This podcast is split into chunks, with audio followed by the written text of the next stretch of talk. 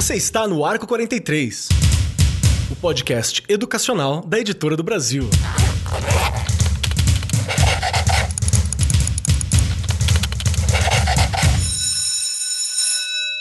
Saudações, saudações para você, meu querido amigo, minha querida amiga, profissional da educação, seja professor, professora, coordenador, estudantes, temos muitos estudantes que nos ouvem aqui, pessoal que está se formando na licenciatura, que quer atuar na educação. Quero agradecê-los aqui no início desse programa, porque vocês são o amanhã da educação, né? Então, muito bom saber que temos vocês por aqui. E hoje, o nosso papo é um dos papos mais importantes no atual momento, na atual conjuntura em que nós estamos, na minha humilde e sincera opinião. Porque a gente tem discutido muitas questões, o foco da produtividade, o foco de fazer algo, de agir, de se mover, de responder à realidade, ele tá batendo em todo mundo. Não é só professor, não, tá batendo em todo mundo. E às vezes a gente esquece de ver como é que a gente tá por dentro, como professor, como pessoas, com as nossas competências socioemocionais, né? Isso é uma coisa que é muito fácil a gente passar por cima, pelo dia a dia, pelas coisas que estão acontecendo. Você que tá ouvindo a gente em 2025 e não sabe do que se trata, nós estamos aqui direto de 2021, em fevereiro nesse momento, deve sair o programa lá para março, abril, para quem tá ouvindo. Então, nós ainda estamos numa situação pandêmica. A gente ainda tá entendendo o que, que tá acontecendo. Espero que você em 2025 olhe para trás e fala, hahaha, deu tudo certo. É isso que a gente quer ouvir pro futuro. E aqui comigo, como sempre, para discutir essas questões, alguém que sempre foi muito preocupada com as competências socioemocionais, tanto com os alunos quanto com as equipes de professor que ajudou ali a gerenciar, a trabalhar, que é a minha querida, sentada à minha destra, Regiane Taveira. Rê, como estão as suas competências socioemocionais nesse momento?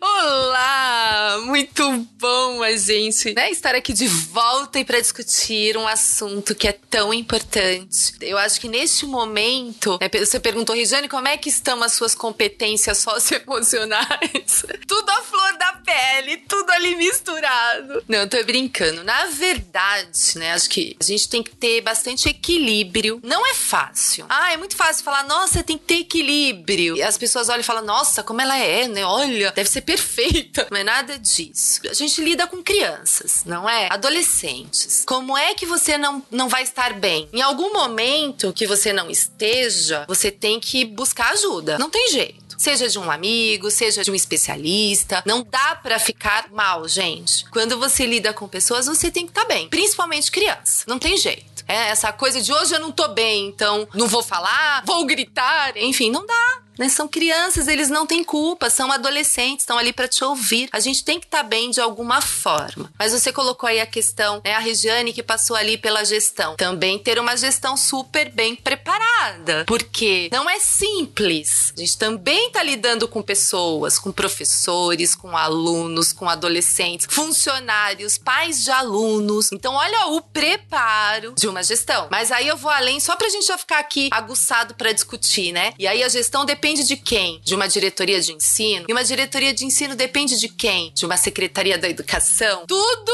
tem que estar tá ligadinho. Todo mundo tem que estar tá bem preparado. E aí a gente também precisa de ajuda, profissionais que também nos ajudem. Então já fica aí a dica pra gente caminhar nessa discussão. Perfeito, perfeito. A Regiane sempre trazendo ótimas reflexões aqui, já dando o tom do nosso papo para mais tarde, né? E como você, ouvinte, meu querido ouvinte, minha querida ouvinte que tá aqui próximo da gente sabe, nós não falamos sozinhos, porque tadinho de nós. Então a gente sempre traz pessoas de alto garbo e elegância, pessoas fantásticas para discutir aqui com a gente. E hoje eu tenho aqui duas pessoas que a gente já tava conversando um pouquinho aqui no backstage do nosso podcast. A gente já tava conversando sobre algumas das coisas que fizeram, dos projetos que estiveram trabalhando. Temos uma galera fantástica. Está aqui com a gente hoje Marta Helvas, que é professora, bióloga, PhD em educação, doutora, mestre em psicanálise e neuroanatomia, especialista em bioética aplicada e psicopedagoga. E lançou recentemente, pela Editora do Brasil, um livro que eu adoro, adoro, acho muito bacaninha, que é o Neurociência de Bolso, a contribuição das neurociências para o processo de aprendizagem escolar. Inclusive, deem um pulo no site da Editora do Brasil que você encontra mais informações sobre o livro. Se eu não me engano, tem até uma plataforma específica para você folhear o livro, para você dar uma olhadinha e ver como é que é, ver o que, que você acha. Acho muito bacana. Marta, seja muito bem-vinda. E eu tenho uma pergunta: e as suas competências emocionais nesse meio pandêmico que pegou a gente desprevenido? Como é que estão? Estão tudo caminhando? Meu querido, nossa, e passou um ano e estamos aqui de novo. Não é? O que, que a gente fez? O que, que nós aprendemos? Olha, eu vou falar uma coisa. Realmente, uma das percepções que eu tive na minha vida foi o quanto o trânsito desgasta nossas relações emocionais.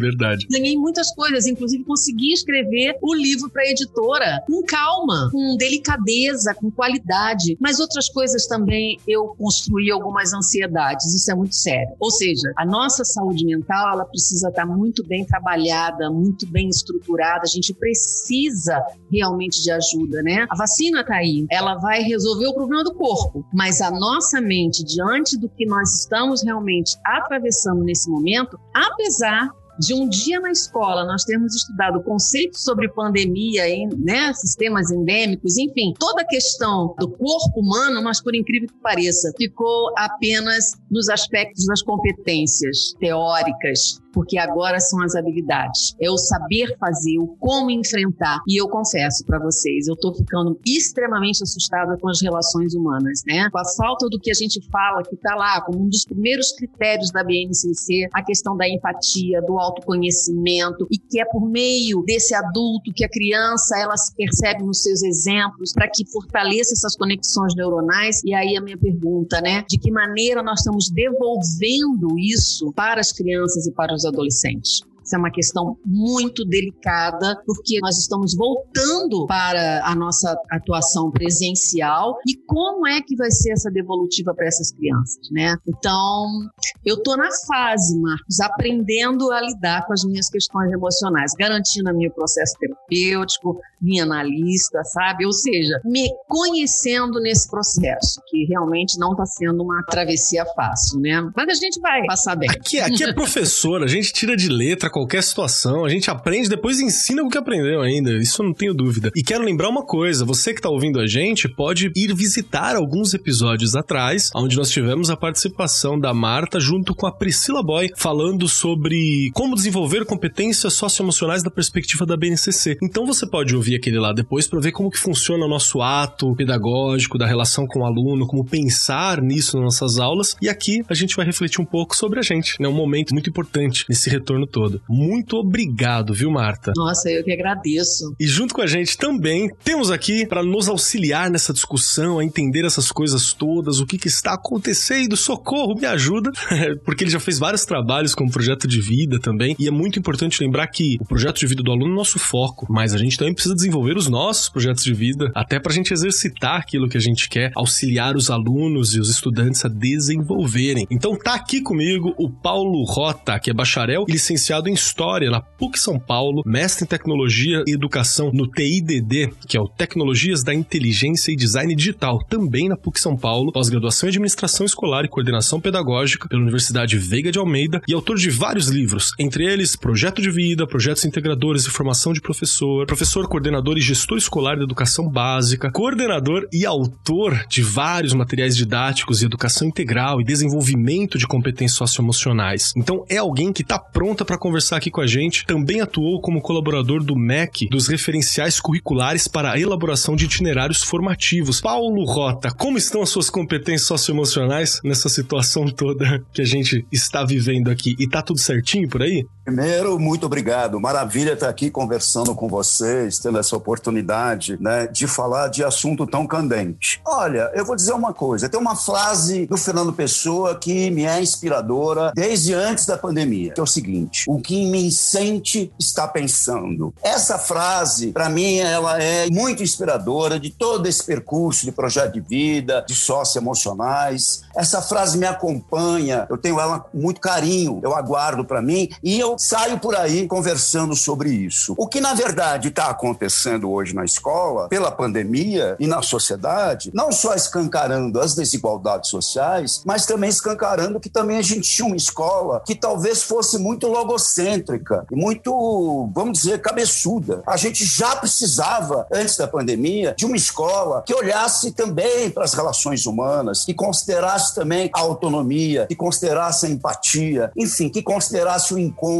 que considerasse o outro. A gente está vivendo um período de muita insegurança. E aí eu queria aqui pedir licença para vocês para fazer uma viagem no tempo. Eu queria olhar esse problema da pandemia numa escala de milhões de anos. Eu queria voltar lá atrás, na longa duração dos percursos humanos na Terra. Vamos lá, cerca de 2 milhões de anos, a gente vem sendo criaturas, tínhamos cérebros grandes e ferramentas de pedras, a gente subsistia coletando planta, pegando inseto, a gente era quase nada num ponto do radar ecológico. Há 400 mil anos atrás, a gente já conseguiu, através de várias espécies de homens e de humanos, a começar a caçar grandes animais, e foi apenas nos últimos 100 mil anos, com o surgimento do Homo sapiens e toda a sua diversidade de saberes, que surgiram o que hoje a gente chama de homem. Muito bem. Agora, o meu ponto é o seguinte: foram centenas de milhares de anos de andarilhagem nômade e apenas muito recentemente por volta de 10 a 12 mil anos de casa, de parede, de estabilidade, conforto. Agora, é as itinerâncias, as errâncias, as incertezas integram-nos mais como humanos, elas estão mais entranhadas em nós do que hoje a gente tem acreditado. Na verdade, nos últimos 200 anos, a gente começou a ter uma certa empáfia como espécie. A gente achou que estava tudo resolvido. E, de fato, a gente teve grandes avanços. A pandemia tem botado a gente num outro lugar. A pandemia tem trazido um grau de incerteza nas nossas relações que talvez tenha mais a ver com a história humana do que a gente gostaria que tivesse. Então, na verdade, a pergunta que está colocada é: diante de tanta incerteza, diante de tanta insegurança, qual é a escola que a gente quer construir? Qual é o currículo que responde a tudo isso? E qual é o currículo que compreende essa fragilidade humana? É isso. Perfeito. Acho que é uma ótima reflexão para a gente já começar a pensar, porque nós, enquanto professores, somos aplicadores desse currículo, né? Então, qualquer atitude que nós estamos atingindo, qualquer atitude que a gente demonstra, ela é pedagógica também. Meio Santo Agostinho, inclusive, se eu não me engano, que você puxa aquilo de que pregue com atos, né? Se preciso, use palavras, né? Mas a gente tem que agir dessa maneira, da maneira como a gente levanta. Então, para começar, todo mundo teve momentos difíceis nessa situação que a gente tá levando. Teve gente que perdeu pessoas e eu, não foi o caso meu e de pessoas extremamente próximas, mas num círculo um pouquinho mais afastado aconteceu bastante, conhecidos tiveram essa situação. Então foi um momento difícil, foi um momento conflituoso. O processo do isolamento não foi fácil para ninguém, segurança, medo da contaminação, os lutos e as questões todas. E a gente precisa deixar bem claro que todo mundo que tá aqui nessa mesa, todo mundo, nós sentimos muito por tudo isso, né? Uma coisa que a gente sente a perda, a gente sente a dor do que é isso. E quando a gente faz uma reflexão do tipo, o que que nós aprendemos com isso, não é no sentido de querer ver o lado bom ou ignorar essa situação de dor. É importante lembrar, não é num, num discurso vazio de, ai, ah, não, tem que aprender. Não. A gente, enquanto professor, nós não temos escolha se não aprender com as coisas, porque esse foi o processo profissional, o processo de vida que a gente optou por, né? A gente aprende com aquilo que acontece para poder repassar depois. Então, de maneira nenhuma, buscamos ou queremos ser insensíveis. É importante falar isso, que a gente respeita as emoções e as experiências de todos que viveram nesse período, né? E aí tem uma reflexão, como que nós, grupo de professor, passou? Porque ser professor sempre foi um ato muito sozinho. Preparamos aula sozinhos, estamos em sala, o único adulto na sala muitas vezes. Mesmo quando você está no ensino superior, você fala, tem vários adultos. Não tem. Aluno se comporta como aluno. É assim que funcionam as coisas, né? Então, a gente sempre teve uma situação meio isolada. Agora, o isolamento ele virou físico para isso. E a minha primeira reflexão é por que que pensar o trabalho com as competências socioemocionais no retorno às aulas presenciais, inclusive, que está começando já em vários estados, no momento que nós estamos falando, São Paulo já voltou com uma presença parcial, até 35%, no estado de São Paulo já voltou. Eu estou em sala de aula, um grupo de professores estão ali presentes já, e eu sei que alguns estados ainda não voltaram, alguns estados vão adiar isso, vão manter o ensino remoto, mas enfim, por que, que é importante a gente pensar as competências socioemocionais e como que pode contribuir no retorno às aulas presenciais, tanto para o professor quanto para o aluno? Eu acho que é a primeira discussão que a gente pode ter. Marta, eu gostaria que, se possível, você me ajudasse a entender, porque você já trabalhou com a gente pensando, né, para o aluno a competência, por que, que ela é importante agora a gente voltar para isso? Na realidade que temos, a nossa instituição escola ela realmente ela nunca pensou nas questões das emoções e nem muito menos nas expressões emocionais. Não fomos ensinados a aprender a ter as expressões emocionais. Então, isso para nós torna-se muito difícil à medida que não foi experimentado. O que eu penso sobre a questão né, das competências socioemocionais que eu estou verificando aqui na minha cidade, que está me assustando bastante, é que se fala em acolhimento, mas o que eu estou assistindo é um recolhimento de estudantes. Abriu o portão, colocou ele dentro da sala de aula e está sendo entregue a ele um questionário dentro de um saco plástico para ele colocar sim ou não. Nossa, quando nós estamos falando de expressões emocionais, nós estamos falando de sentimentos, quando nós estamos falando de acolher, de acolhimento, não é um questionário. Eu não vou nivelar qual é a sua intensidade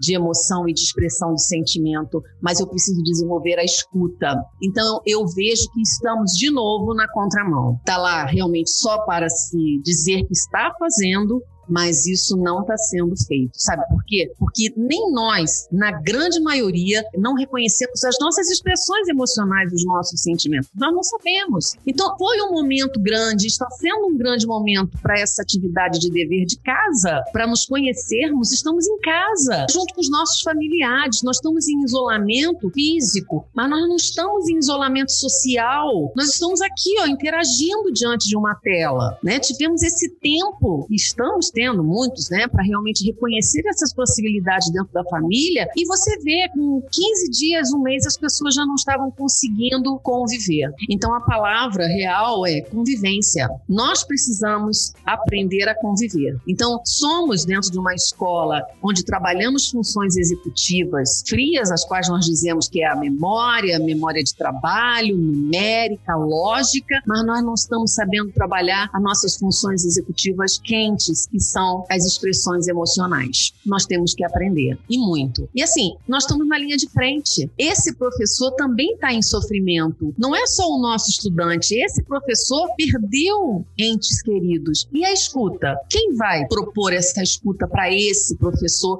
que também está com medo, como o professor Paulo Rota falou, nessa vulnerabilidade? Nós somos vulneráveis. Então, assim, estamos voltando para o presencial, mas eu te pergunto, mesmo dentro dos protocolos, em que momento momento que a gente vai conseguir abraçar o nosso estudante que está chegando. Mas a gente não precisa abraçá-lo fisicamente, mas é o olhar, é a voz, é promover esse ombro para a escuta, para a observação e o diálogo. Então, quando a gente está falando de expressão emocional, a proposta é o diálogo, é a conversa. E não um questionário dentro de um saco plástico entregando para ele se ele o que, que ele teve sim ou não. Eu acho que a gente ainda está nessa frieza de relacionamento. E a gente precisa rever isso urgentemente. Perfeito, perfeito. Eu vi muito isso, viu? Percebi muito isso acontecendo também. E é difícil até de refletir sobre. Mas sobre a dor dos professores, por exemplo, eu tenho um professor muito querido que, no momento da escolha de aula, né, quando teve que vir, já estava se dizendo sobre presencial e, e, por aí vai, na escolha de aula, a esposa dele chegou a mandar mensagem para mim, porque é meu amigo, falando pra mim conversar com ele um pouco, porque ele tava passando mal na escolha, atacando ansiedade, tremendo. No processo da escolha, alguém que nunca teve essas questões, assim, antes, né, do momento pandêmico, de tudo isso. E ele não estava sabendo lidar exatamente com o que estava ocorrendo. E também sobre a presença com os alunos ali, sobre esse distanciamento que ainda está presente, me parece muito que a gente está fazendo ensino remoto, só que presencial, né? Então eu continuo sem encostar, eu continuo sem ter uma relação emocional, eu continuo tendo uma insegurança. Rê, o que, que você acha disso? Minha percepção, ela, você acha que ela bate? Tô viajando? Olha, não, eu acho, assim, eu não tô vivendo isso, não é? é. Diretamente com os alunos. Eu olho para uma câmera câmera e sei que tô atendendo muitos, muitos alunos. Mas é claro que eu tô, é o que eu falei, eu não parei, eu saí todos os dias. Na verdade, eu tive uma mudança que não foi muita, vai, durante essa pandemia. Mas vocês colocando agora, eu particularmente, né, olhando, eu converso, claro, com colegas que estão na escola e eu vejo uma ansiedade enorme. Gente, dá medo mesmo. Não é vergonha ter medo. Esses dias eu estava falando com uma amiga, eu falei: "Não é vergonha ter medo. Fale que você tá com medo medo. A escola tá lá e as pessoas que estão lá precisam ouvir e também ser ouvidas. Lembra no começo aqui que eu disse? Tem que ter uma assistência lá de cima, do macro pro micro. O professor tá com medo, ele vai conversar com quem? Com a gestão. A gestão precisa de apoio, vai conversar com quem? Diretoria, supervisores. A gente precisa disso, não tem como. Eu acho que você colocou muito bem, Kelly. Todo mundo está com medo. E a gente precisa dizer que tá com medo, porque a gente precisa de apoio o tempo todo. Pensa, esse professor foi para escolher as aulas que ele ia pegar e ele estava extremamente nervoso. Imagina se ele já voltou e se ele já está com alunos. Imagina como que ele deve estar. Tá. E a gente vai dizer: "Ai, meu Deus, mas ele tem que estar tá firme". Não é assim. Não é tão simples como eu disse aqui no começo. A gente tem que ter um equilíbrio, mas a gente precisa de ajuda. Ninguém consegue isso sozinho. São os pares. E eu digo que gestão é aquela coisa da gente olhar e falar assim: "Vamos superar", é no plural. Essa coisa super importante aqui, ninguém tá sozinho. Somos um. Precisa passar isso pro professor o tempo todo. Você não está sozinho. Olha, Kelly, por algum momento você achar que você não tá bem, me chama que eu vou ficar lá na sua sala um pouco. Sai um pouquinho, vai respirar. Isso é tão importante, gente, mas isso é tão importante não só agora no momento da pandemia, não. Antes, antes. Você vê seu professor chegar com uma gripe, por exemplo, professora, vai embora. A gente dá um jeito, vai embora. Você não precisa ficar aqui desse jeito. É o olhar para o outro. Cada um é um. Não dá para você generalizar tudo.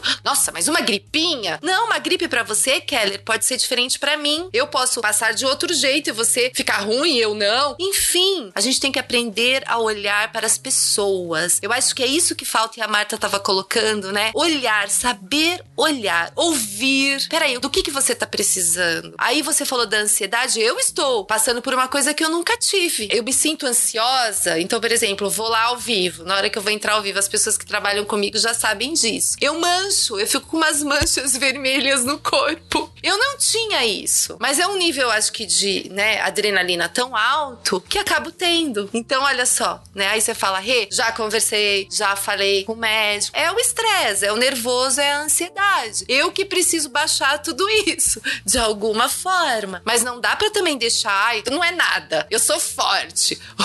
então a gente precisa realmente buscar ajuda quando a gente acha que não tá dando conta sozinho. Perfeito. Professor Paulo, me ajuda, professor Paulo, porque o que em mim sente está pensando, né? Então, derrama no meu coração uma, a voz, por favor. O que você acha sobre esse retorno, sobre essas questões e tudo isso? Eu queria trazer a minha experiência nesses dias. Ah, eu adoraria, por favor. Eu voltei e tudo isso que está sendo dito, eu tenho vivido e eu queria trazer um pouco dessa experiência, compartilhar com vocês. Tá muito estranho, tá muito desafiador. Vou dar algumas situações para vocês. Nós estamos com os estudantes na escola, presencial, eu tô lá com eles e os professores estão na casa deles, porque são de grupos de risco, ou o marido ou a esposa com quem ele vive está doente, então o professor ou a professora não quer se expor. Enfim, tem aluno que não vai porque a mãe está doente, ou seja, olha a situação, porque nós temos que resolver o presencial, mas não é mais o presencial como a gente conhecia, é outra coisa coisa que a gente está criando. E isso eu estou vivendo há uma semana antes do carnaval. A gente está em pleno calor da reflexão, ajustando metodologias, ajustando tecnologias e, sobretudo, isso que acho que a Regiane disse. Eu mudei até, quando eu mando mensagem para os professores, eu mudei até a chegada da minha mensagem. Eu falei, tá tudo diferente e a forma como eu me refiro a eles já é, tem que ser mais acolhedora. A escuta é gigantesca para todo mundo, para as famílias, para os professores, para os funcionários que também têm medo e que estão expostos ao transporte também tem essa questão. Mas eu queria discutir essa questão depois, talvez se tiver oportunidade. Eu queria insistir nessa rotina. Essa rotina tem sido bem difícil, mas sabe o que está impressionante? Os alunos estão felizes da vida de estar tá voltando para a escola.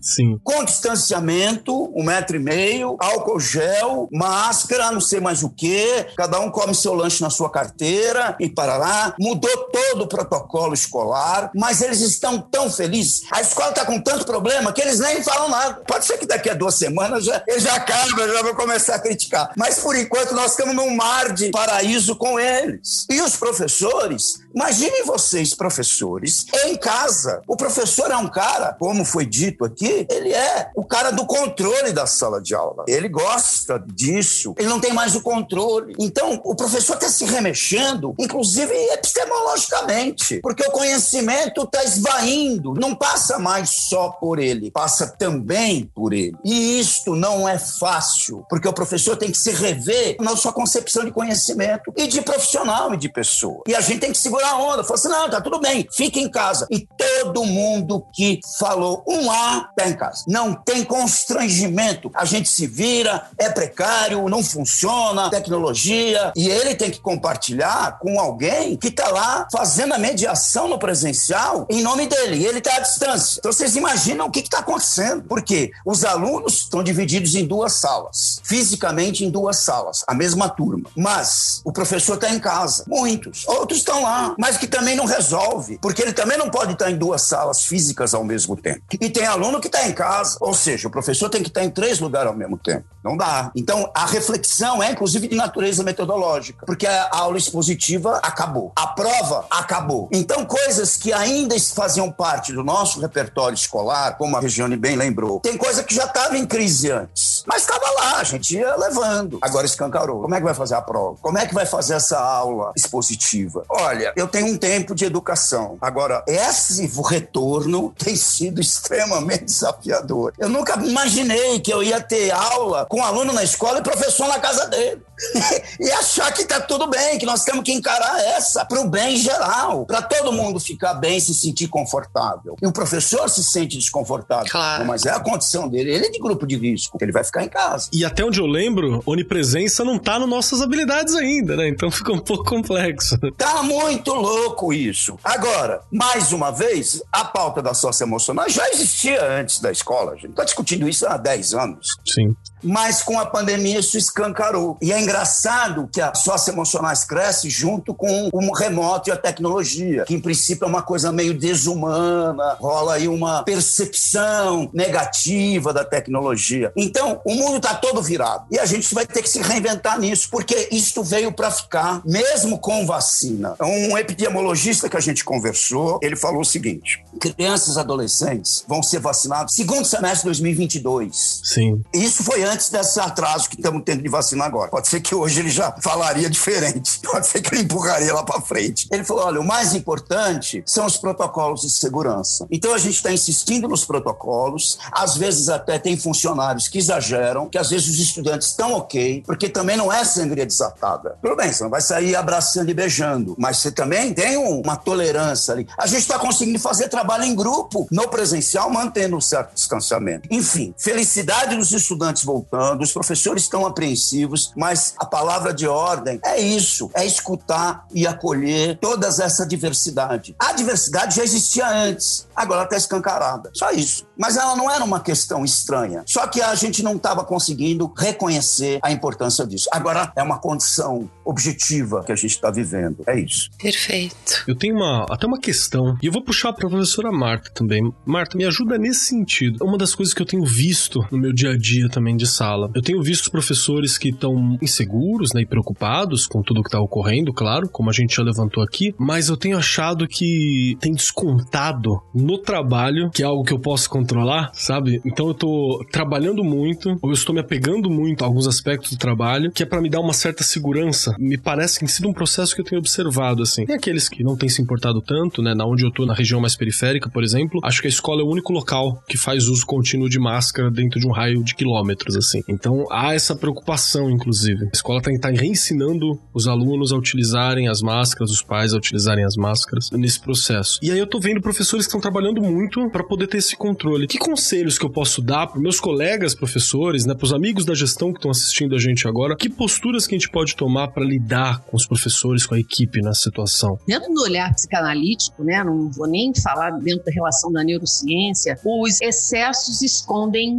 as emoções, sejam excessos para mais ou para menos. As emoções estão escondidas. Então, assim, a gente, nesse momento desse diálogo que nós estamos aqui, falando dessa saúde mental, dessa relação cognitiva, desse currículo escolar, desse professor, fico pensando: existem profissionais que têm condições de buscar essa ajuda profissional com um profissional terapêutico, mas a grande maioria dos nossos professores não tem. Sim. Então, assim, eu vejo que fica a cargo sim, como o professor Paulo falou, dessa gestão que escuta, dessa gestão participativa e se o momento não for do olhar da afetividade, não é passar a mão na cabeça do outro, não é isso, não é facilitar por facilitar, mas realmente olhar as necessidades específicas. Então ele tem um excesso de trabalho. Por que ele está no excesso de trabalho? Para dizer que ele tem o equilíbrio da situação? Não, ele está escondendo o próprio medo. E o medo, ele é inerente ao humano, ele é inerente à espécie animal. O medo, ele faz parte do crescimento. O que a gente não pode é paralisar diante desse medo ou negligenciar esse medo, porque é um outro lado que eu estou observando. Negligenciar isso aí. Então, estou negando. E, gente, é uma partícula viral de RNA e que ele está detonando o planeta. Então, não dá para a gente realmente brincar. Então, o que fazer com esse professor?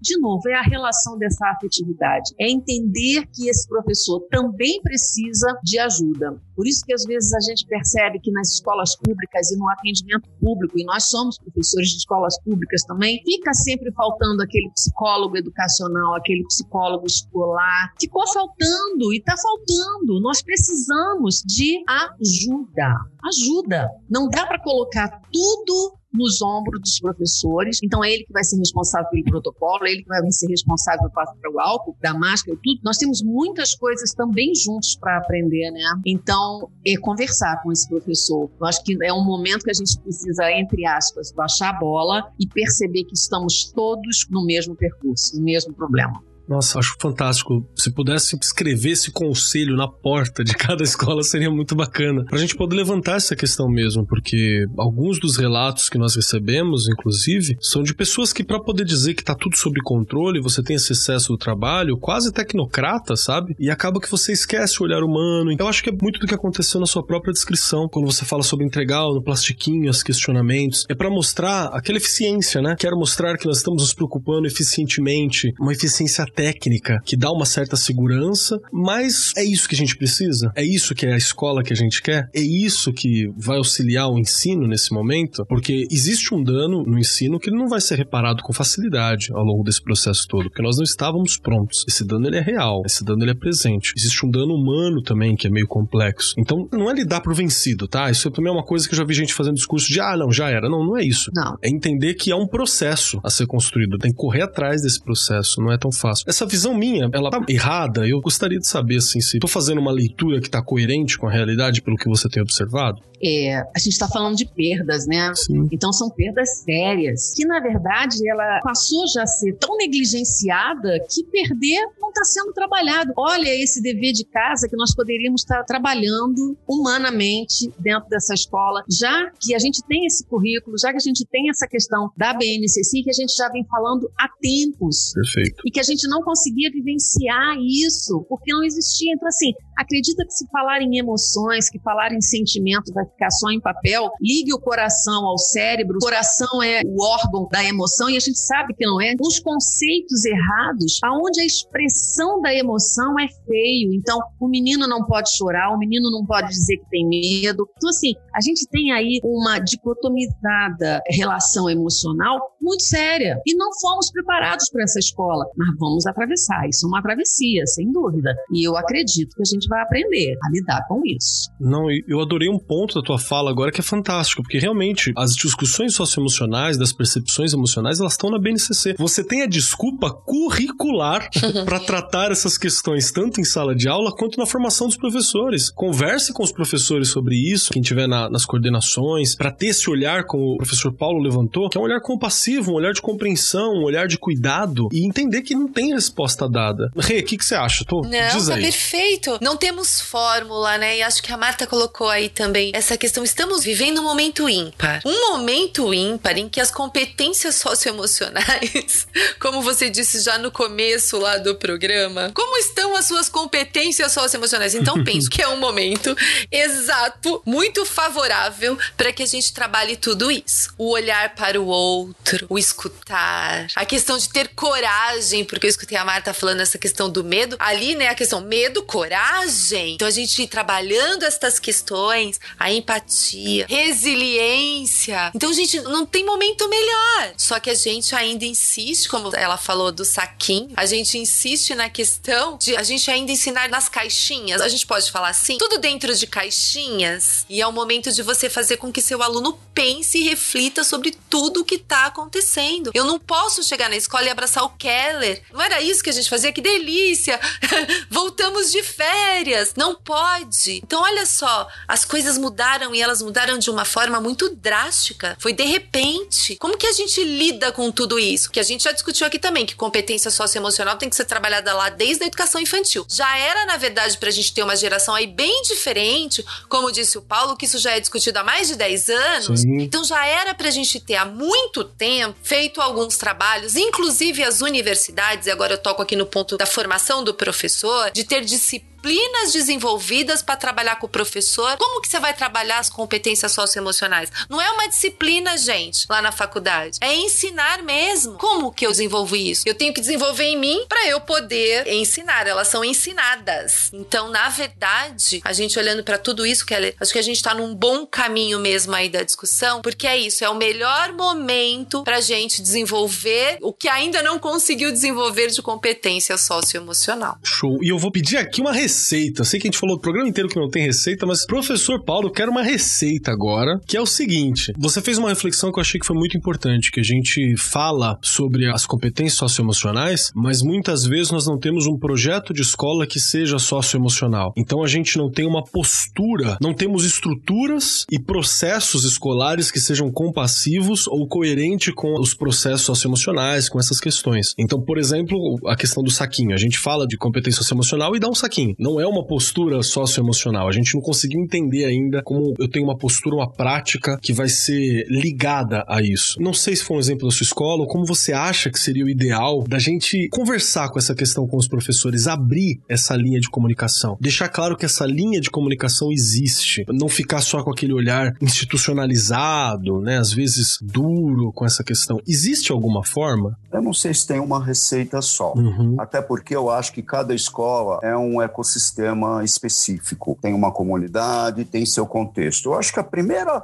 receita é aceitar a condição do contexto. Território. Você conhece o seu? Eu conheço o meu território da minha escola. O estudante conhece. Qual que é o território nosso? Qual que é o território do professor? A que território ele pertence? A que território a escola pertence? A que território essa comunidade pertence? Quais são os desafios que estão colocados nesta comunidade? Porque as circunstâncias são muito variadas. Escola é uma instituição muito ampla, tem um sistema, como foi dito aí, tem secretaria, não sei o quê, mas no chão da escola, na vivência, no olho do olho, as as culturas são muito diferentes. Eu tenho um trabalho na periferia de São Paulo, por exemplo, muito próximo, as condições são as mesmas, as escolas são muito diferentes. Tem escola com planta com um peixe e tem escola com cadeado. E elas estão no mesmo ambiente violento. Então você vê que tem um cuidado ali antes da pandemia. Eu estou insistindo nisso. Perfeito. Aí vocês falaram da base. Eu já volto para a receita. Vocês falaram que a base é uma boa desculpa. A base é lei, não é só uma desculpa. E a base está prevista na Constituição de 88. A gente ficou mais de 30 anos discutindo a discussão da formação integral do estudante. Verdade. Na Constituição de 88 já estava previsto uma base nacional. Os países que fizeram base nacional melhorou a aprendizagem. Inclusive, não sei se por coincidência ou não, países que tiveram uma boa boa relação com a pandemia. Mas isso é uma outra discussão. Vamos voltar para a receita. Se é que tem receita. Primeira coisa, eu olho para minha comunidade, eu já entendi que comunidade é essa, com pandemia ou sem pandemia, quais são os desafios, porque a base ela é toda feita para ser atravessada pelo contexto local. Está equivocado quem diz, ah, a base vem de cima para baixo. A base não é isso. As 10 competências gerais, se a gente pegar, estou com elas aqui na minha mão, posso até ler uns trechinhos. Das 6 à décima é carregada de socioemocionalidade. Começando por projeto de vida, passando por conhecer-se, apreciar-se e cuidar de sua saúde física e emocional. Isso é competência a ser desenvolvida. Isso foi feito antes da pandemia. Isso eu tenho que proporcionar para os estudantes. A minha receita passa por aí. Vamos olhar as competências gerais da base? Elas são hoje uma salvaguarda, elas são uma referência, uma referência oficial e acho que uma referência também metodológica ou de visão de escola. A competência 9 é exercitar a empatia e o diálogo e a resolução de conflitos. Mediação de conflito passa a ser uma atribuição da escola, não era, porque a gente tratava os diferentes pontos de vista como um problema de disciplina e, via de regra, excluía negros, transgêneros. Agora, tudo isso precisa caber, precisa caber todo mundo nessa escola. Tem que ser uma escola para todos. Isto é fazer a escola acontecer. A escola é muito mais do que o acadêmico. E a escola é o ambiente que vai ensinar a sociedade a usar máscara e fazer protocolo de segurança. Exato. Eu tenho convicção disso. Nós precisamos fazer as escolas funcionarem de novo. Ah, porque tem transporte. Mexe com o comércio, mexe com os outros setores. Escola tem que ser prioridade nacional. E ela é, sim, um modo de combater a pandemia, porque é o único lugar que se respeita as regras. E essa criança depois vai educar a família. Continuando na receita e olhando para a base. Se a competência nova exercitar a empatia, mediação de conflito e respeitar o outro, e uso de máscara é respeitar o outro, a competência 10 é agir pessoal e coletivamente. Ora, claro que não adianta ler a base, obviamente. Eu tenho que ler a base e entender o contexto que eu estou inserido. Dialogar com a base nacional. Ter escuta da base nacional. Porque tem coisa boa ali colocada. Sobretudo as 10 competências gerais. Elas são muito bacanas. Elas são muito potentes em qualquer lugar do mundo, em qualquer contexto. Elas servem para o interior do Amazonas. E eu rodei Amazonas e Pará, Amapá, Acre. Eu ajudei a fazer currículo, estou fazendo leitura crítica dos currículos. A gente estava falando há pouco do centro de mídias que nasceu justamente no Amazonas para atender comunidades quilombolas, ribeirinhas, lugares onde tem difícil acesso de escola, etc. Bom, isso daqui eu não vou, ah, eu vou derrubar a base por causa disso, não. Eu vou olhar a base à luz da minha condição local. Então, eu não sei se tem receita, mas tem visão. Tem visão. Uma visão de que o erro faz parte. Não podemos mais ter aquela visão de avaliação do avaliar o que o aluno não sabe. A gente tem que começar a avaliar o que o aluno sabe. E o erro, o desacerto, o medo, a incerteza, tudo isso agora faz parte do pacote. E isso tudo bem, porque sempre esteve. Só que a gente não reconhecia. Sócio emocional, todos nós, adultos, vivemos numa escola. Os professores faziam suas escolhas. Só que isso não estava intencional no currículo. Isso não estava intencional no planejamento. Então, sócio emocional nunca esteve fora. Só que não era explicitado, debatido, discutido, pensado no coletivo dos professores, quais as estratégias, quais as competências que a gente vai valorizar, quais que a gente vai trabalhar neste momento. Então, para mim, olhar a base tem sido uma referência bacana. Não é para aplicar uma receita, mas para ser uma baliza de referência comum de todo mundo, porque as 10 competências gerais são para todas as áreas. Enfim, nós estamos discutindo aqui, tem, tem, vários assuntos que se atravessam, né? Verdade, sim, verdade. Sim. Porque tem um monte de coisa, assim, a gente sim. vai.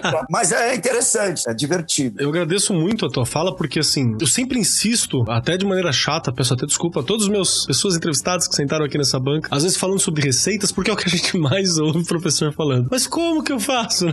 É sempre ideia de uma receita. Então, quanto mais a gente puder falar que não, não existe, receita, receita, é importantíssimo que você tenha postura, o que você tem é são olhares, o que você tem são valores, né? Sim. Você tem essas questões. Professora Marta, gostaria de comentar alguma questão que a gente levantou aqui dos muitos assuntos atravessados? Não tem receita, nós precisamos vivenciar e experimentar. E de novo, né? Eu insisto, nós estamos em meio a uma atividade de dever de casa e que é o momento de transformar essa competência das bases em habilidades. A questão da empatia, a questão da, da, do autoconhecimento, a afetividade, a generosidade, a delicadeza do olhar para o outro na medida de suas perdas, na medida dos seus desenvolvimentos cognitivos, entender que atrasados não existem, existem exatamente territórios diferentes, como o professor Paulo muito bem falou. A questão assim, qual é a nossa realidade, qual é a tua realidade específica da tua regionalidade, enfim. Então não existe uma receita pronta. Gostaríamos muito. Então, é o que eu digo, são 45 anos de magistério ao longo da minha vida, mas que cada dia ele é diferente Então, a gente não pode dizer que está acumulando uma carreira, mas experiências completamente diferentes no dia a dia, sem dúvida nenhuma. Agora, o que, que eu posso deixar aqui como um pensamento, para que não só torna-se um pensamento e uma reflexão, mas um ato, a questão da afetividade. Os vínculos afetivos, como Sean Riviera ele fala, ele precisa ser construído entre o humano. Quando o humano descobre que nós somos permeados 80% pelas nossas emoções, e essas emoções é que faz com que nós possamos ter tomadas de decisões, então que possamos ser emocionais e que possamos expressar as nossas emoções por meio de sentimentos sem banalizar os nossos sentimentos, né? Porque a questão é essa. Banalizou-se os sentimentos. É não acreditar no outro sentir, no que o outro sente. Isso é muito sério e a gente precisa pensar nisso. Então, assim, existe um currículo, existe uma base, existe uma escola, existe um espaço físico, mas a gente precisa exercitar isso com mais leveza. Muito bom. Rê, gostaria de comentar alguma coisa? Olhando aqui, pensando nessa questão de a gente não caminha igual e a gente precisa começar a olhar dessa forma, né? Cada escola, mesmo na mesma cidade, elas não são iguais. Cada uma caminha de um jeito, tem uma identidade. É o lance do território. Né? Não é isso. E aí a gente saber olhar para tudo isso, para toda essa diversidade, não é fácil. E acho que como eles colocaram muito bem tanto o Paulo quanto a Marta, não existe receita, gente, é o dia a dia. E vou voltar àquela minha frase: eu erro e tento de novo, eu erro e tento de novo. Uma hora eu acerto, e se eu errar de novo, eu continuo tentando. Não tem como, não dá para desistir. Não é? Acho que você colocou já muito bem aqui hoje, Keller, essa questão de parece que não vai dar certo, não sei o Não é isso, né? A gente tem que olhar e acreditar que vai dar certo, mas é devagar, é olhando, é escutando, observando sua realidade. O Paulo colocou lá sobre os professores, mas eu adorei quando ele falou: os alunos estão muito felizes. Nossa, eu senti, eu senti, gente, Eles pensa, estão. né? A gente que vem de classes mais humildes, vamos dizer assim, eu tinha a maior alegria de voltar para a escola, porque a escola era tudo. A gente não tinha férias, não viajava, não tinha grana para fazer, não é isso. Então, é, voltar para a escola era super importante. Pense, esses meninos passaram por um período aí em casa sem ter nada também. E olha como a coisa igualou, né? Mesmo quem não tinha dinheiro ou quem tinha dinheiro, que tá todo mundo em casa. E tivemos que agora ir voltando. Realmente eles devem estar muito felizes. É o que eu falei, eu não estou vivenciando isso na escola, mas com certeza deve ser um momento assim muito bom para essas crianças e para para esses jovens, a gente não tem como negar. Tem, tem algumas questões que eu acho legal até dar uma comentada, assim. Uma delas que eu acho bem importante é que eu sei que tem professores que ouvem a gente que tem toda uma série de questões com o retorno às aulas presenciais, com o retorno a abrir as escolas e tudo isso. Eu acho correto, eu tenho várias questões também a se pensar sobre essa situação. Sim. Uma obrigatoriedade de um retorno sem analisar particularidades, ela é uma questão. O professor Paulo mesmo, ele falou muito sobre as particularidades, sobre quem tem os, os parceiros, né, os esposos, esposas, o companheiro que têm alguma dificuldade de saúde. Então existem questões infinitas particulares, né? Não dá pra gente ser generalista aqui, porque não, não, não existe isso, né? Outra questão que a gente tá levantando mesmo é ver as questões particulares. Acho importante lembrar. Tem uma questão que me bate muito por estar tá trabalhando em, em uma área periférica, né? A gente tá vivendo uma situação de dificuldade financeira, fim de auxílio, volta auxílio, discussões sobre auxílios, né? Perdas de emprego e por aí vai. E a escola é uma base de alimentação. Tem umas questões assim que elas me batem muito no local em que eu tô olhando também, que eu tô vivendo no meu território, né? Na análise do território onde eu tô. Então, existem questões ainda, a gente não, não vai esgotar isso e nem pretende entrar nesse assunto especificamente hoje, a gente só tá assinalando aqui para avisar o professor que todos estamos cientes, né? Ninguém tá ignorando determinadas realidades, a gente tá ciente sobre tudo isso. O que a gente tá discutindo aqui é justamente como a gente se sente sobre essa questão desse retorno, né? Como que nós estamos nos sentindo para lidar com isso. Uma outra reflexão também é sobre colegas coordenadores que eu falei sobre, né? Falei, poxa, acho que dá para ter uma abordagem melhor, assim, mais humana, com relação a isso tudo e, e, tal, com relação aos professores, com relação aos alunos. E aí eu teve muitos coordenadores, colegas que falaram assim: ah, não, mas eu não recebi orientação sobre isso.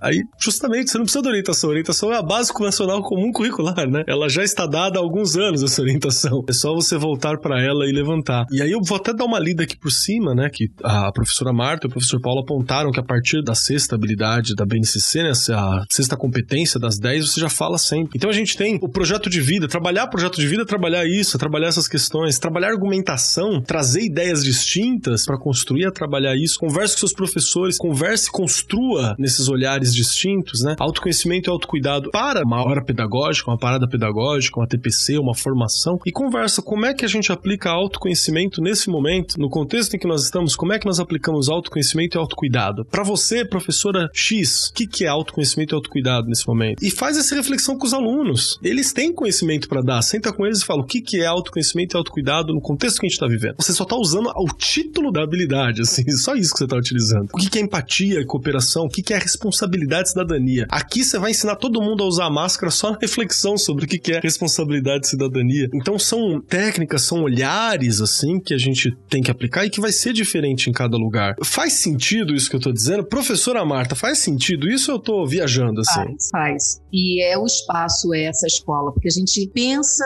nessa nova mentalidade. E essa nova mentalidade, ela tem que ser construída na escola, né? Ela vai passar pela escola, ela vai passar pela relação desse aprender a aprender essa modificabilidade comportamental e de atitude. Então, assim, a gente vai refletir, mas além de refletir sobre a sexta, sétima base curricular, nós vamos viver, vamos experimentar, vamos nos colocar no lugar do outro, vamos trocar os sapatos para ver como você pisa, para eu sentir realmente o chão que você caminha. Se a gente está falando em empatia, em autoconhecimento, não basta só eu, de repente, me colocar diante de uma fala e não viver, e não experimentar. Eu vejo que a BNCC ela nos traz muito essa capacidade de experiência, de experimentar, de provocar habilidades, de provocar a minha descoberta diante do outro. Isso vai ser fundamental. Estamos aí nesse caminho, o dever de casa, ele está nos apontando. Nós estamos com essa tarefa.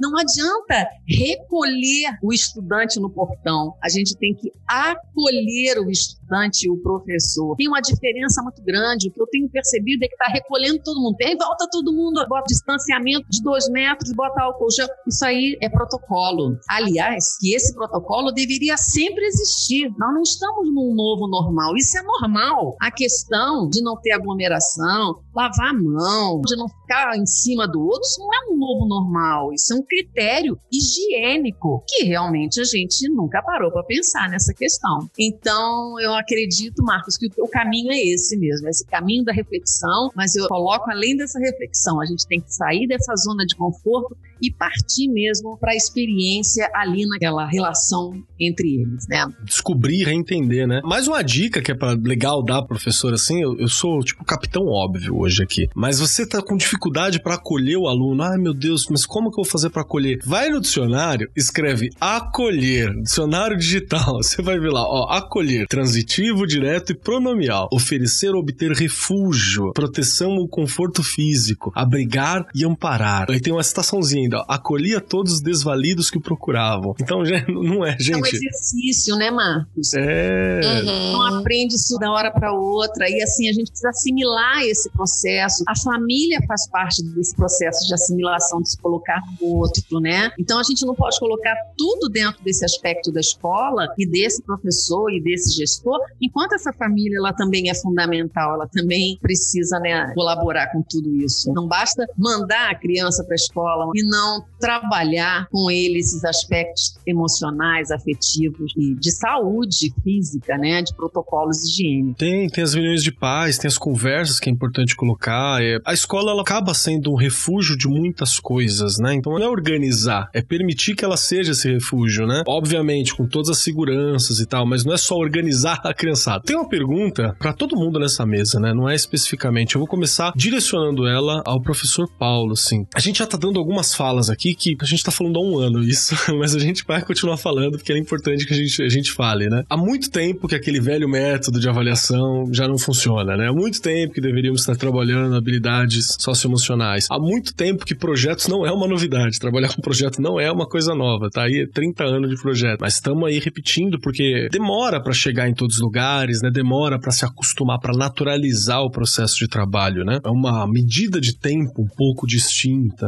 E fora que as redes educacionais elas são gigantescas, assim. Se você olhar para as redes estaduais, elas são enormes. Se você olhar para escolas particulares que têm mais mais unidades, é difícil, não é um processo simples, né? E o que, que eu também tenho visto como uma dor que muitos professores estão tendo? Conteúdo. Como que eu vou trabalhar conteúdo? Tem, tem professor que está sofrendo para trabalhar, né? Ah, mas no contexto do estado de São Paulo, mas é o centro de mídias que dá aula, o que, que eu faço? Qual que é o conteúdo que eu vou trabalhar? O que, que a gente pode falar sobre esse equilíbrio entre conteúdo e cuidado? Que reflexão que a gente pode levantar para levar o professor na escola? Professor Paulo e depois professora Marta, adoraria ouvir o, a, a, o olhar seu e da Rita também. Vou começar te respondendo com uma pergunta. Por que, que ensinamos algumas coisas e outras não? Como é que é isso? Quem faz Qual o corte, né? De... É. Quem é que é o corte? Qual o critério dessa escolha? Veja, tem tanto assunto atravessado aí, eu queria retomar um pouquinho, você falou a palavra responsabilidade. Sim. Eu estava trabalhando isso ontem, no presencial, com os estudantes. Não vou aqui detalhar a atividade, mas a gente está pensando um pouco que estudante que eu sou, o que, que é isso,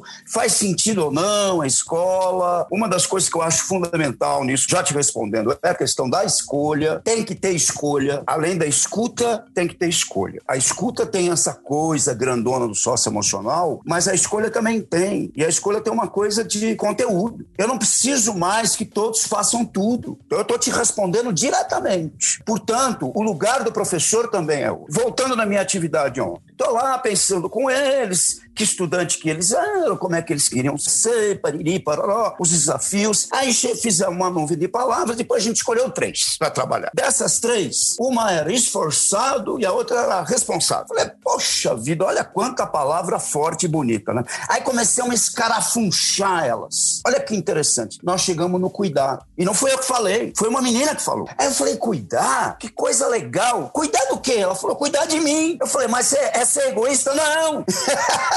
gente, foi sensacional. Eu falei, gente, eu tinha que voltar no presencial para ter oportunidade de estar tá vivendo isso ao vivo e a cores, todo mundo com máscara. Nós, adultos, estudamos numa escola onde responsabilidade era uma pegada moralista. Sim. Era uma coisa de dever. O que eu tô querendo construir com eles é que responsabilidade tem a ver com o sentimento de pertencimento. Sim. Se eu me sinto pertencendo ao meu lugar, à minha classe, à minha turma, à minha escola, à minha comunidade, eu vou ser responsável porque eu vou cuidar daqui. Veja, eu não estou abandonando a mitocôndria, eu estou facilitando o aprendizado da mitocôndria. Eu estou tentando promover aderência, porosidade. É claro que é um desafio ensinar a mitocôndria, e isso que eu estou falando agora ao mesmo tempo. Mas estamos todo mundo aprendendo. Uma hora a gente vai procurar equilibrar um pouco mais. Estamos todos nós aprendendo. Agora, se ele começa a entender que responsabilidade não tem nada a ver com moral, tem a ver com me sentir pertencendo ou não. De repente ele não se reconhece naquela comunidade. Se é um aluno trans e não tem banheiro para ele, ele é excluído, ele não vai se ser responsável, vai zoar, vai detonar ele vai provocar. Então, se eu entendo responsabilidade na perspectiva socioemocional como pertencimento, uau! Eu vou ter alunos responsáveis, eu vou ter alunos comprometidos com o conhecimento, consigo próprio e com o outro. E o cuidado que foi dito também aí, o Foucault tem uma coisa bacana que chama cuidado de si. E o cuidado de si é um pouco esse projeto do meu devido do que eu quero ser. Autoconhecimento, que também foi dito. E não tem lá uma essência, um ser lá escondido que eu vou cavocar e achar. Não tem. Ele está emergindo o tempo todo e são vários eus. Eu sou um na escola, na minha casa eu sou outro, com a namorada eu sou outro, eu tenho vários eus. E isso também, a escola tem que ajudá-lo a aceitar essa diversidade de pessoas que tem dentro dele. E tem um povo africano que, na definição deles de pessoa, eles falam que tem várias pessoas que habitam a pessoa. É lindo o provérbio, eu não sei falar a língua africana lá, mas o provérbio fala um pouco disso. É isso. Você falou do conteúdo e do equilíbrio. Eu, estou tentando te responder. Eu tô sacando. Mas eu quero terminar com a seguinte questão. O desafio hoje não é só trabalhar o projeto de vida do estudante, é trabalhar o projeto de vida do professor, do coordenador, do gestor, do supervisor. Todos nós da educação temos que pensar as 10 competências da base para nós próprios. Não é para estudante, não é do lado de lá. É eu tenho que me colocar dentro disso. Eu tenho que pensar o meu projeto de vida. E não é assim, ah, você rico, milionário. Não é nada disso. É que escolhas eu faço dentro do contexto que eu vivo. Esse é o projeto de vida. Eu quero trabalhar três dimensões com os professores. A competência que ele tem do conteúdo, porque ele tem que saber um monte de coisa, às vezes até sabe demais. Nem precisa saber tanto. Depois, como é que ele ensina essas coisas? Esse conteúdo precisa aparecer. É o conteúdo de como se ensina. Então, o que eu estou querendo te dizer, que é o seguinte: não é só cuidar do conteúdo. Conteúdo é o conteúdo específico do componente, sei lá, se eu for professor de matemática, ok? Tem que saber matemática. Mas eu tenho que saber como ensinar matemática. Esse é outro conteúdo que ele também não foi formado para isso, porque ele só pensou a matemática. Ele não pensou com qualidade como é que se ensina matemática. E a terceira dimensão que eu tenho que olhar no projeto de vida do professor é o engajamento dele na comunidade, no projeto político-pedagógico da escola, que hoje incorpora essas questões todas. Essas inseguranças, a relação com a pandemia, em que contexto que eu estou e tudo mais. Então, eu te respondo o seguinte: o conteúdo do como ensinar passou a ser conteúdo,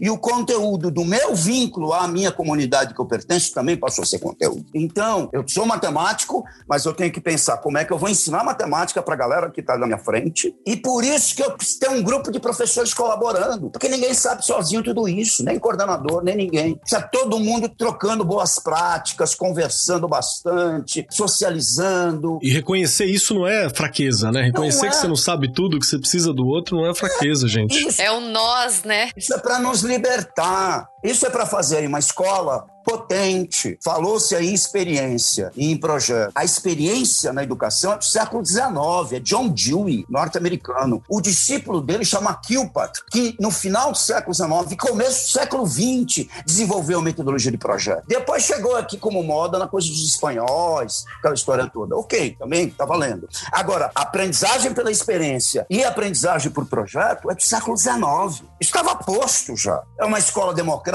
uma escola participativa, então eu quero que os alunos participem da escola. Esse é o conteúdo que a gente tem que ajudar os professores a construir. Ele tem que se envolver com isso também. É isso. Desculpa se eu me alonguei. Perfeito. Não, tá tudo show. Professora Marta, me ajuda a compreender mais disso. Eu preciso me municiar. É esse pertencimento mesmo, é dar voz a esse estudante, dar voz a esse professor, porque é só por meio desse diálogo é que se pode construir exatamente essa escola que nós desejamos, essa escola que nós queremos queremos. Não dá mais para ser aquela escola do copia e cola. Sim. Por isso que a revisão dessa avaliação, né? Esse profissional, professor, ele vai começar realmente tem que pensar essas novas diferentes dimensões dessa avaliação, que não dá mais para ser aquela prova apenas como uma única referência dele no final do mês. Ou seja, tem uma amplitude de coisas que nossos teóricos de aprendizagem educacionais já falavam e que realmente parece que isso tudo ficou dentro de uma gaveta. E agora estão redescobrindo como se fosse descobrindo o novo. Então, primeiro, qual é o nosso contexto? Quando a gente está falando de um conteúdo, nós estamos falando de um percurso curricular de formação de um conhecimento. Exatamente, muito bom. Será que realmente aí eu vou tocar na mitocôndria? A mitocôndria hoje ela está sendo fundamental. Se nós tivéssemos tido um conhecimento específico de RNA mitocondrial, de RNA viral, hoje não teria tantas pessoas negando a existência de um vírus. Então, o que, que acontece?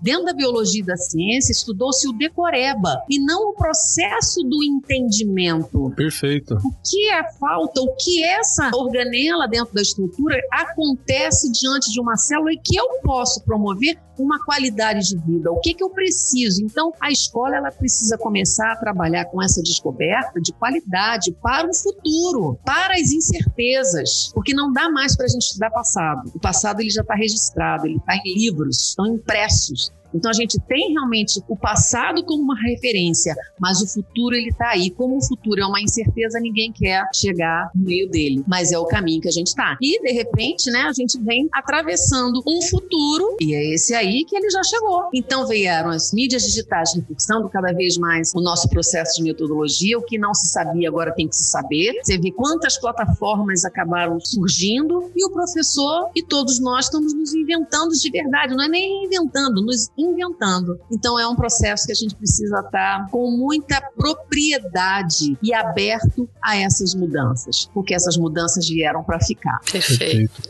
e você, Rê, o que, que, a gente pode falar pro professor que está sofrendo no conteúdo aí? Então, escutando tanto a Marta quanto o Paulo, e eu fui aqui fazendo as minhas reflexões, e uma coisa que a gente fala há tanto tempo, né? A identidade da escola. Sim. Primeiro, escola tem que ter uma identidade. Somos diferentes, cada um tá lá no seu contexto.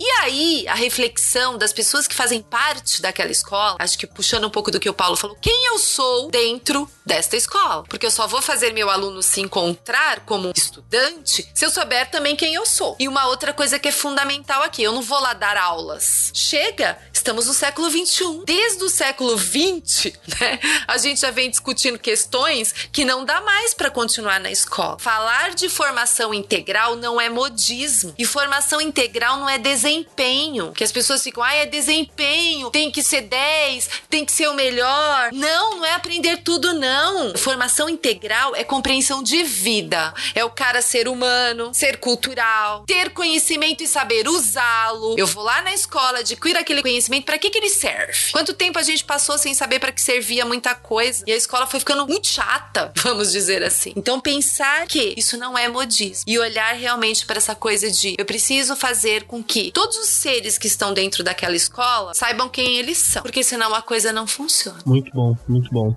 Eu acho que todas essas reflexões que a gente colocou aqui, a gente não vai dar um ponto final em um assunto que está em aberto ainda, né? Que a gente não vê, não vislumbra o fim absoluto dele, a gente só tem propostos olhares. Fica aqui a grande mensagem de você realmente praticar as competências na sua vida, né? Puxar isso, ter um olhar compassivo com quem está próximo, né? Com quem está ali do lado. Desencanar de um velho mundo, né? Não é jogar fora, gente. Ninguém está desperdiçando suas experiências, não é nada disso. É pra gente não se fixar em coisas que já não são mais a nossa materialidade dada nós estamos num outro contexto, a gente está numa outra realidade, a gente está vislumbrando um novo momento. E a gente precisa se adaptar, a gente precisa compreender isso, a gente precisa trabalhar para isso. Muito bom. Eu agradeço muitíssimo esse papo. Estou voltando para a escola com outras reflexões, com outros conselhos, com outros olhares, com outras posições para compartilhar com os meus colegas, assim, com algumas críticas a fazer a práticas que nós já estamos desenvolvendo. Eu acho que é, isso é muito importante. Críticas construtivas, né? Críticas escolares precisam ser assim. A gente critica critica, mas a gente dá possibilidades, né? Não pode ser só a crítica pelo processo da crítica. Então eu agradeço muitíssimo a presença de todos vocês aqui. Muito obrigado, muito obrigado por isso. E caminhando pro final do nosso papo e para sair daqui, senão o programa não sai, tem três questõezinhas que eu sempre faço para todos os presentes aqui. E é a seguinte: a primeira é se vocês gostaram do papo, a segunda é aonde que nós encontramos vocês, se vocês querem ser encontrados, se tem algum e-mail, algum local para contato, alguma rede social. E a terceira é que reflexão, que pensamento pensamento que vocês deixam ecoando com os professores ao longo da semana. Então, Regiane, as três questões de sempre para você. Bora lá. Bom, adorei o programa. É o que você falou. Nós não terminamos, né? Não. Tanto de questionamento que eu mesma fui escrevendo aqui, você não faz ideia. Mas isso é muito bom. Mostra que o assunto realmente é um assunto importante, que ainda há muitas coisas pra gente discutir sobre. E para me achar, estou por aqui no arco. Ainda bem, estamos de volta.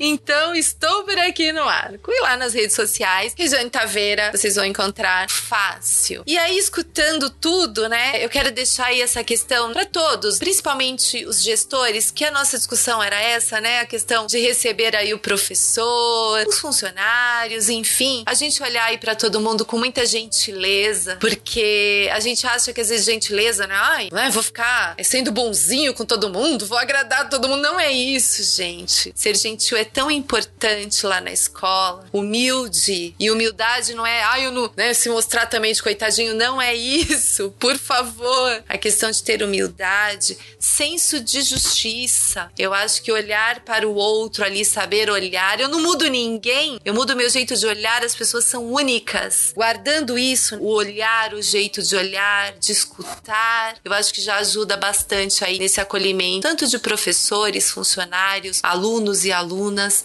A gente precisa saber realmente mudar o nosso jeito de olhar. Muito obrigado, Rê. Professora Marta, três questõezinhas para você. A primeira delas, se você gostou do nosso papo, sabe que eu morro de medo de alguém um dia falar assim: não, não gostei. Morro de medo. vai ser engraçado. Vai, vai ser, né? Se você gostou do nosso papo, como que a gente te encontra e um pensamento, uma reflexão que a gente deixa ecoando com os nossos ouvintes. Eu gosto do papo, eu não tô nem querendo ir embora. Aonde me encontra?